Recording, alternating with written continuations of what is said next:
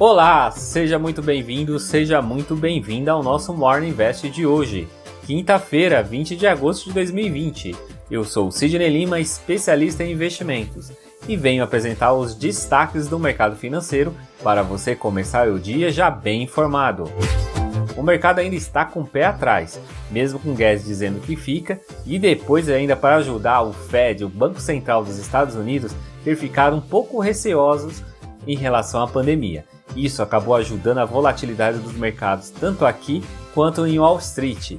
Por aqui a conversa agora é sobre o orçamento de 2021, que precisa ser entregue até o final deste mês. Além de saber como ficará o auxílio emergencial, com a expectativa de prorrogar até o final do ano, mas agora com um valor um pouco menor dos atuais 600 reais. O ministro da Economia Paulo Guedes defende um valor de 200 conto, mas os auxiliares do governo querem 300 reais. Com isso, o Ibovespa fechou a quarta-feira em queda de 1,19%, aos 100.853 pontos. O giro financeiro foi de cerca de 22 bilhões de reais.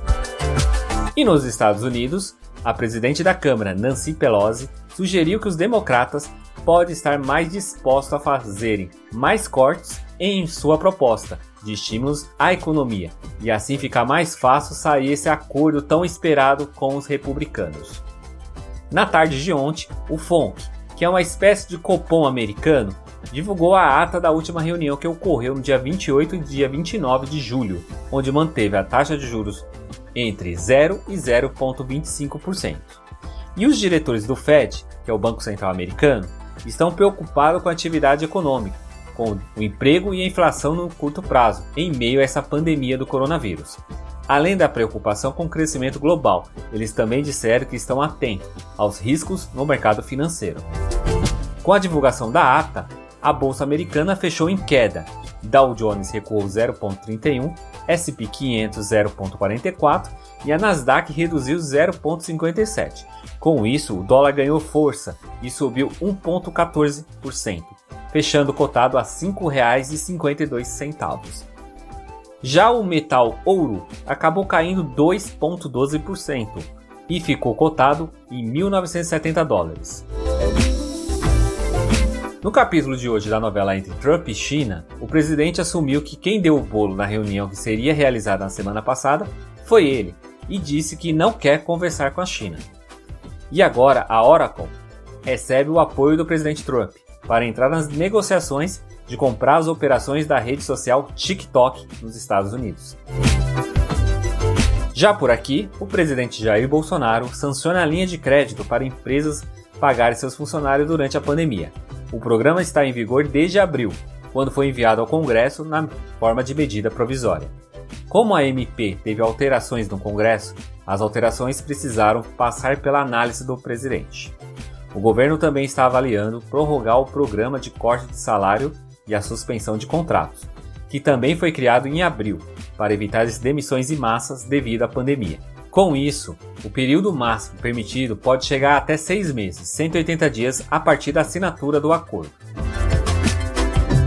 No mercado de juros futuros, o DI para janeiro 2022 fechou o dia a 2,78, DI para janeiro 2023 a 3,99 DI para janeiro de 2025 a 5,82. O índice dos fundos imobiliários IFIX ficou praticamente estável, subindo apenas 0,12%, cotado a R$ 2.758. A maior alta do fundo imobiliário foi a RB Capital Renda 2, subindo 3,07%, e a maior baixa foi do fundo de investimento Edifício Galeria, caindo 2,58%. Entre as ações que compõem o Ibovespa, as maiores altas foram do Marfrig, Ultrapar, JBS, Gerdau e Via Varejo. As maiores quedas foram de Cogna, Sabesp, IRB, Sul América e Eletrobras. Depois da Rússia, agora foi a vez de Cuba a divulgar a sua nova vacina e a apelidaram de Soberana. Segundo as autoridades cubanas, os testes clínicos em humanos devem começar já na próxima semana e vai durar até outubro. A conclusão de todo o estudo está prevista para janeiro de 2021. E na agenda de hoje teremos o número de pedidos de seguro-desemprego nos Estados Unidos. Esses foram os destaques de hoje do nosso Morning Invest. Esse conteúdo também está disponível nos principais agregadores de podcast, como Deezer, Apple Podcast e Spotify. Já aproveita e compartilha com mais pessoas. Tenha uma excelente quinta-feira e eu te encontro aqui nesse mesmo canal amanhã. Então, até lá!